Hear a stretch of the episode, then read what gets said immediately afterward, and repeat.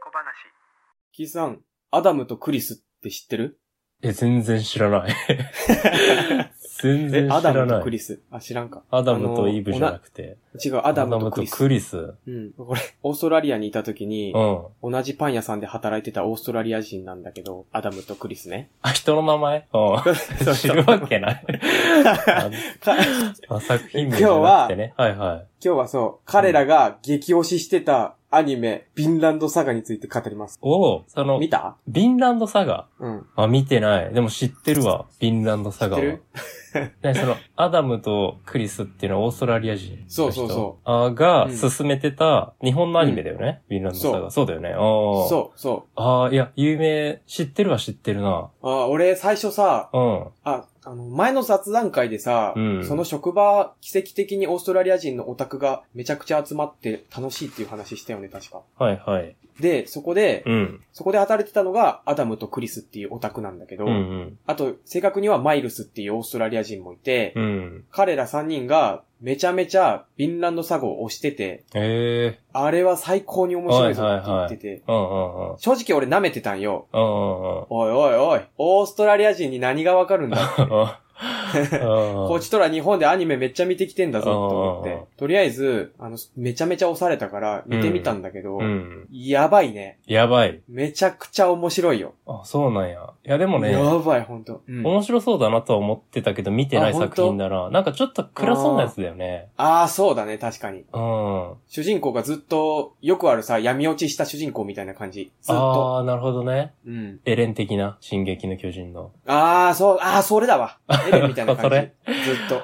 ああ、闇落ち主人公タイプね。そうそう。はいはい。いやでも内容は全く知らん、マジで。ああ、だよね。サムネぐらい。あうん。これ内容に入る前に、はいはいこれ、作者が、プラネテスの人と一緒なんだよね。あ、それを知らないな。あ、マジプラネテスプラって、うん。へー 聞いたこともないいや、わからんな。あのー、宇宙に漂うゴミを回収するっていう、そんな感じのアニメなんだけど、これも、うん。おすすめ漫画で調べると、かなり上位に食い込んどる。常に。へえトップ5に入るぐらいの人気な、すごい、あそうなの押されてるアニメ。うんー。。うんうん。で、これと一緒で、それもすごい良くて、うんそれ聞いたとき、それを知ったときに、ああ、なるほどなって、この作者さんだからすごいのかって思って、うんうんうん。へえう。もうんほんと、いいシーンを全部話すとね、うんキリがないんだ。あ、そうなんだ。長いんだっけ、う結構。えっとね、今、2期がやってんだけど、ああ、一2期期がかな。うんうん。 24話で終わり。なるほどね。ツークール分だ。うん。漫画が原作で、漫画はまだ連載中。はいはいはで、内容なんだけど、いはい。はい、気になります。う気になるよね。ん。田舎に、うん。もう本当に、アイルランドだっただったかな、あれ。うん田舎に、うん。あ、これ、あの、時代は、バイキングとかの時代ね。ああ、そういうことね。異世界とかじゃないんだ。じゃないじゃない。なるほどね。はいはうん。普通にヨーロッパの昔のバイキングとかの時代い。で、はいはいはで主人公が、い。うん。トルフィンっていう名前の子で、うん。彼は家族で田舎で暮らしてたのね。うんうん。楽しそうに。うんうん。ちっちゃい村で暮らしてて、はいはすごい楽しそうにみんなで暮らしてるんだけど、い。うんある日、うん。うん。そのちっちゃい島に軍がやってきたよ。うん。船。で。うんうん。軍がやってきて、うん。トルフィンのお父さん、トールズを連れてこいってなって、うんうん。で、そこでみんなわかるんだけど、うん。トールズは、実は、その軍団で強い戦士だったんだけど、うんうん。戦争の最中に、うんうん。行方をくらまして死んだことにして、おそーの田舎で家族と暮らすっていうああ、話脱走兵や。暮らしてて、うんう。うんん、そうそう。で、その軍団は脱走兵を絶対に許さない軍団で、ああ、なるほどね。はいはうん、もう何年も経ってんだけど脱走しい。てから、うんうんでも、やっと居場所を突き止めて軍団がやってきたと。うん。うんうんうん。ただ軍団はその、表向きには、お前は強いから、次の戦にも参加してほしいっていうお願いの手で来てるんだけああ、なるど、ほどね。うんうん。うん。まあ実際は、殺す気満々。あ、でそうなんや。うんうん。その最強の脱走した戦士トールズも、うんそのことには気づいてる。相手からは直接言われてないけど。うんうんうん。で、でもそこで断っちゃうと、その村が報復されかねんってことで、はいはいはトールズはついていくんよ。い。うんうんうん。で、あの、村の中で何人か若い戦えそうな戦士をうん連れていくんだけど、うん。最初からトールズはそいつらを巻き込む気はなくて、うん。途中の村で降ろして自分一人で行くつもうん。りうんで、うん一応船を出発すると。うん。うんで、トールズはそのカロス家族で田舎で暮らしてたって言ってたけどうん。う、ん息子がおんのね、それが主人公のさっきう言ん。ったトルフィン。うん。で、ただトルフィンは戦士になりたくて、うん。あの、船に乗らせてって言ってるんだけど、うんうんまあ、お父さんは絶対ダメだっうんうん。ていう戦うなっていう派の人で、うんうん。で、お父さんに直接行っても乗せてもらえないからって言って、船に乗り込んで、隠れて乗り込んでたんほうほうほよ。う船を出発してからそれに気はづいくはいはなんでお前ここにいんだみたいな感じで、い。うんうんなるんだけど、うん。うん。まあそのまましょうがない、もう出発しちゃってるから、うん。そのまま航海に出ちゃうんよ。はいはいはで、その途中で、い。うん。村に寄ってうん休憩しようっていうとこで、うん。村に寄る途中、うん。敵っていうか海賊みたいなやつに囲まれるんよ。あ、海賊ね。はいはうん。で、もう絶対絶命。い。うん。で、乗ってるのは、トールズと、子供と、あとはもう戦ったこともないような若者たちはいはい数はい人は。これはやばいってなるんだけど、うんうん。もう、トールズめちゃくちゃ強いから、うん圧勝。一一人でもう何人も何人も。あなぎあ、倒してなるほどね。はいはいはえっと、トールズが相手のボスに、決闘をしろって言って、い。うん。俺が勝ったら、この、俺らを見逃せ、命を助けろっていうことで。まあ、なんだ一け騎ど打本ちね。当はトールズ一人、うんそうそう、トールズ一人だったら、全然勝てるんだけど、相手、うんいかんせんにも、にじ、あの、人数が多いから、うん。人数でかかられちゃうと、その全員、トールズの仲間、全員を守ることはできんっていうことで、んんんなるほどね。相手のボスに、はいはい俺ら一対一でやろうぜっうんうて、んやるんだけど、うん。うん。それの決闘はもうトールズの圧勝。はいはで、俺の勝ちだろって言って、言うんだけど、い。うん。その、相手の部下が、一人が、トルフィン、トールズの息子を人質に取る。うんで、トールズはブチ切れて、うん。うん。その決闘してた相手の首に刀を突きつけて、うん。この勝負は俺の勝ちだろって言うんだよ。うんうん。で、その口、首に刀を突きつけられた相手のボス、アシェラットは、うん。だるい感じで、どっちでもいいさ。俺の狙いはあんたの弾だって、ああ。トールズは、分かってるって言って、剣を海に投げ捨てる。うん。えってなるやん。うん。そのアシェラットは、うん。そのトールズの考えてることを理解したっていう顔をして、うん。眉を潜めて、うん。承知した。この決闘はあんたの勝ちだ。っえうん。て言って、うん。静かに手を上げて、うん。崖上、その崖に囲まれてんだけど、うん崖上にいる仲間に合図。うん。その合図とともに何本もの矢が、うん。トールズに刺さるわけよ。うん。うん。これ、わかるついてこれてるあの全部相手の仲間に囲まれてんだけど、ー、うん。その崖の上にも仲間がいて、そその、すぐ隣、その、相手の海海賊だから、の、うん。相手は船で近づいてきとるんよ。ああ、その、何、何台もの船で近づいてくるのと、うんその、周りの崖の上にも、なんか、ああの、ーそいつらの海賊の仲間も、うん。そう、スタンバイしてて、本当に囲まれてる状態でう、ん。で、その中で決闘を申し込んでて、ああ。トールズ、が圧勝するんだけどう、ん。子供を人質に取られて、ああ。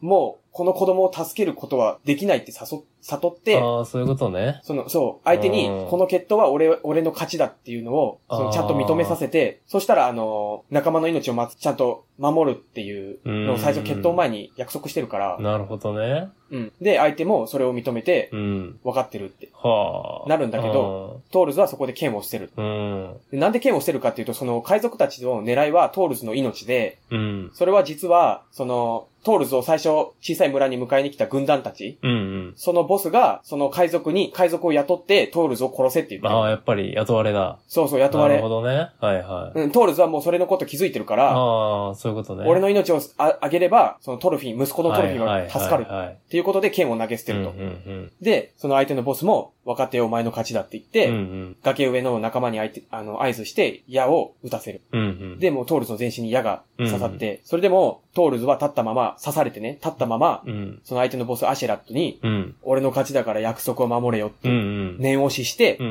ん。アシェラットは兵を引くほ、引くことを約束する。うん。で、トールズは、そのもう自分の命が助からないってことはもう分かってるから、うん。その一緒に船で来てた仲間の一人に、うん。俺の首をその軍団のボスに届けてくれって頼む。うんうん。その軍の召集を断って、行方をくわくらま、くらましたと思われたら村が報復を受うん。うけんるってことで、うん。そのう、ん。現物をトーね、ルズちゃはんと。そう自分の首をもう届けてくれて。はいはいはで、その、その後刺さったまま、いや刺さったまま、い。うん。トルフィン、息子のトルフィンを人質に取ったやつに睨みを聞かせて、うん。望み通り弾はくれてやる。うん今すぐその手を、その子を離せって、うんうん。すごい、凄むわけ。いやー、熱いね。うん。うん、うわ、トールズかっけえってなるシーンなんだうけんうど。ん。で、その、トールズを殺した方、トールズを卑怯な手を使って殺したにもかかわらず、その、アシェラットは、うん。それに対して喜びとかそういう感情は一切なくて、それどころか本当はこ惜しい命を殺してしまったみたいな感じになってて、ああ、そういう男なんだ。すごい、うん、すごいもうお互い後が、後味が悪い感じになるあ、わけ。そうなんだ。そそううそうそう。で、その、トールズ と、うん一。緒に来た、血の気の若多い、血気盛んな若い男一人が、そのトールズの仇を撃とうと、アシュラットに襲いかかるんだけど、うんうん。もうそいつは戦場に出たことないようなやつだから、うんワンパンで沈められるんうよ。ん。で、アシュラットは、一言ね、うん。アシュラットが言うんだけど、うん。クソガキが、今日から命を大事にしやがれ、うんうんうん。トールズに感謝するんだな。おーおー。てめえらクソガキ、100人の命でも、おーおー釣りあるの、釣りの来る死だって。おーおーおーそれくらい、もうトールズのことを、本当惜しい命をなくしたってあ思あ、ってる認わけめてたんやアシな。ュラットはああ。そう、殺したにもかかわらず。う。なるほどね。はいはいはい。すごくないこれ、なんか、もう熱いじゃん。これがもう第3話ぐらいなんだけど。 3話か3 4話ぐ らい。3話か4話ぐらい。そあ、う。そうだんや。そうそうそう。結構じゃあなんか俺その最初、うん。うんトルフィンの、と、うんうんトルフィンが全然活躍しない話が、で、最初俺、トールズがうん。活躍してくアニメかなと思ったらう、んうん。もう序盤ですぐ殺されちゃって、え、あーこっからどうなるのって感じで。あ、見え方としては、何トールズが主人公に見える感じか、最初は。まあ、そんな感じも、いや、あの、トルフィンが主人公には見えるんだけど、あこの強いトールズと一緒に旅してっていう話あ。あかあ、ななるほどねっ。ていう感じ。はいはいはい。で、まあ、そのトールズの仲間たち、トールズが連れてきた若者たちみんなは、まあ、救われるんだけど、うんうん。で、そこでもうそいつらはもう村に帰るんだけど、うんうんそのね、アシェラットたちは、うん。うん。その、トールズが乗ってた船をね、うん。もらってくんよ、戦利品として。はいはいはで、次の目的地っていうかなんかどっか行くんだけい。ど、うん。そのね、トールズの乗ってきた船、みんなが乗ってきた船の船底に、うんトールフィンが隠れてたんうん。よ。はいはいはいは息子、はい息子がね、はいはいはいトールズの。で、殺してやるって、アシェラットたちにい。言って、うんうん完全に表情がもう、そっからもう闇落ちよ。うん、別人になったうんんで。うんなるほどね。はいはうん。もうほんとネジが吹っ飛んだ感じ。い。うんで、アシェラットたちは次の村に行って、うん。うん。その村を襲ったりして、生計を立ててるっていうか、うん。旅をしながら、点々と金のある方、金のある方に行くんだけど、うん。トルフィンもそれについてっとるのね。はで、トルフィンは、アシェラットの、アシェラットを殺すことが目的だから、あ。うん。そのアシェラットが寝とる時とかに、ナイフを刺そうとするんだけど、うん。やめるんよ。うん。え、殺せばいいじゃんって思ったんだけど、俺はう。ん。次の日に、トルフィンは、正々堂々と、アシュラットに決闘を申し込む。うんおと、お父さんのトールズが、そういう、誇り高き戦士だったから、ああ。え、その、それを真似てね。街を転々としてる間の、そのトルフィンの動向は何認められてるあ、あとね、ごめん、えっとね、さっき話がちょっと前後しちゃったんだけうどん、最初に行った村のはいはその、トールズたちを殺して、い。うん。最初に行った村で、うん。村に行く途中で、その、あれあの崖ついてきてんじゃんってなってて、はいはいはで、ただその、トルフィンたちが最初乗ってた船を、い。うん。その、アシェラットが乗ってる船で引っ張ってるだけで、うんうん。トルフィンとその時、アシェラトたちは、その、なんて言うんだろう、同じ場所にはいないっていうか、その、引っ張られてるからそっちまでは、ああ船に乗り移ることそうはいうできこない。とね。はいはいはい。わかるかななんとなくわかる。で、そのまま次の村に着いて、うん。うん。着くんだけど、その間、トルフィンは、もう何も食べてないし、ちゃんと夜も寝れてないから、あもう、、隠れてたのヘトヘトなわねけ普よ通に。そうそう隠れてて、いあーや、その、途中で出るんだけうど、ん。出て殺してやるって叫ぶんだけうど、ん。その、トルフィンが乗ってる方の船には食料も何もないし、うん。で、次の村までは、多分、その、正確に何日とかかけ、言ってないけど、そううん多分何日もかかってるわけうよ。んうん。で、次の村着く頃にはトルフィンはもうヘトヘトで、うん。そんなすぐ殺しに行けるような体力もないんだけど、うん。そのある日、その、その村で、アシェラトたちが休んでる時に、うんアシェラトの寝首をかこうとする。でも、やめる。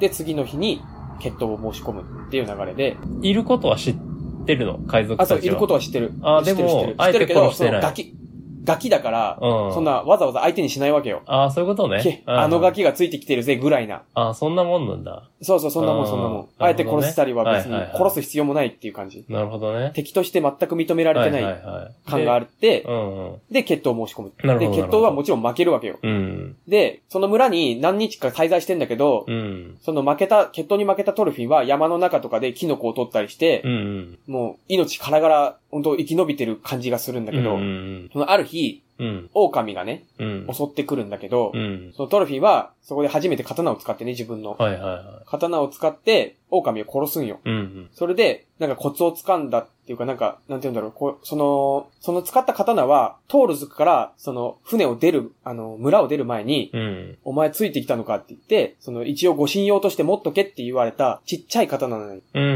ん。片身だ、一応。そう、一応形見。うで、刀ちっちゃいから、ん。うん。トロフィンは、その、最初の決定の時に、アシュラット相手に使わんかったわけよ、そのちっちゃい刀をね。ああ、なるほどね。はいはい。普通に落ちてた、他の海賊たちが使ってたような刀をは確かいは使っいてたわけよ。はでも、その、それに負けて、うん。夜、あの、山で野宿しとるときに、うん。狼が襲ってきて、うんふと手元にあったちっちゃいナイフで、うん。狼を殺した。うん。その、このちっちゃい方の方が振り回しやすいじゃんっていうことにそこでトールズ気づいて、うん。あ、じゃあトルフィンが気づいて、そのちっちゃい刀を扱う練習を一人でする。うん。で、その海賊たちが村を出る最終日に、うん。また、トルフィンがね、海賊たちのとこ行って、決闘を申し込むはいわはけいよ。はアシュラットに。い。うん。で、前よりも、ただ、あの、ちっちゃい刀だから、前よりは動けるんだけど、うん。でもただのガキだから、うん。やっぱアシュラットにはボロ負けするんよ。うん。で、でもトルフィンはいつか絶対お前を殺すってうん。言って、その、海賊についていくわけよ。おう。殺すために。おう。アシュラットもそれで、お前がもし手柄を立てたら、うん決闘を受けてやるおって言って、その海賊とう。うん。トルフィンの旅が始まるわけ。あー、そっち系ね。うん、な。んとなくわかりましたわ。分かってきた分かってきた。まあ、でもなんとなく察したけどな、その、アシュラットアシュラットアシュラット。あアシュラットが、まあ、割と厚めな男だっていう時点で、あー、そう、これついてくパターンかなみたいなのは、ああ、確かになんとな察しくね、察せるたよね、まあ確かに、ただの海賊として終わりそうもない登場だそういっうたこんだと。ね。なるほど、なるほど。あで、で、そのトルフィンもさ、うん日を重ねて海賊ともう何年も過ごすわけよ。うんうんもうトルフィンももちろん強くなって、うん身長もだいぶ伸びて、声変わりもして、うん。うん。だんだんアシェラット、アシェラットたちにも強さを認められるようになるっああ、ていう話。なるほどね。そっからちゃんと主人公みたいな。うん。なるほどね。そのさ、うんえっと、お父さんのトルフィンうん。じゃなくてトールズだっけ、お父さんトールズ。トールズか。そのトールズが死んだのが3、4話だっけ、そうだね、確か。ああ、で、そのついてくまででどんだけかかってんのついてくのどうだろうでもそんな長くないよ。あ、そうなんだ。もうついてくのはすぐだから、ああ、じゃあその、多分トルフィン大人5版はは、あ、青年はいつぐらいから始まる割と結構お父さん死んでからすぐ。お父さん死んで、うん。次の村で、あの、決闘をアシェラットとするでしょああ、まあそっからでじゃあ。その後で、海賊についてくっていう話になって、うん、うん。うん。もう場面が切り替わって、あれいつの間にか青年になあ、っとるそういう感じ。じなんだ。あ、じゃあ割そうそうそとパパっていくんだね、そっからは。そう、パパッと。なるそこほどねの深い話は特になし。ああ、なるほどね。まあじゃあそっからが本番って感じか。そうそうそうそう。ここからが主な話になる。序章ね。そう、そうなんですよ。序章がこれね。序章ですよなるほど、なるほど。もう序章で面白そうやんね。そうだね。まあ割と、あるっちゃあるような展開ではああるあ、な。まあ確かに確かに。ね。うん、でも、うヴィンん。ランドサガを舐めちゃいけなくて、もうここからが、えっていう感じの、うわーって激アツシーンもいっぱいあるし。なるほど、なるほど。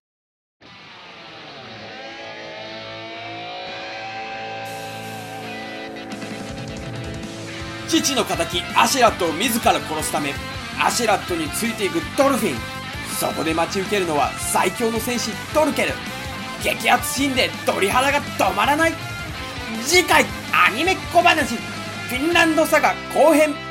また聞いてくれよな。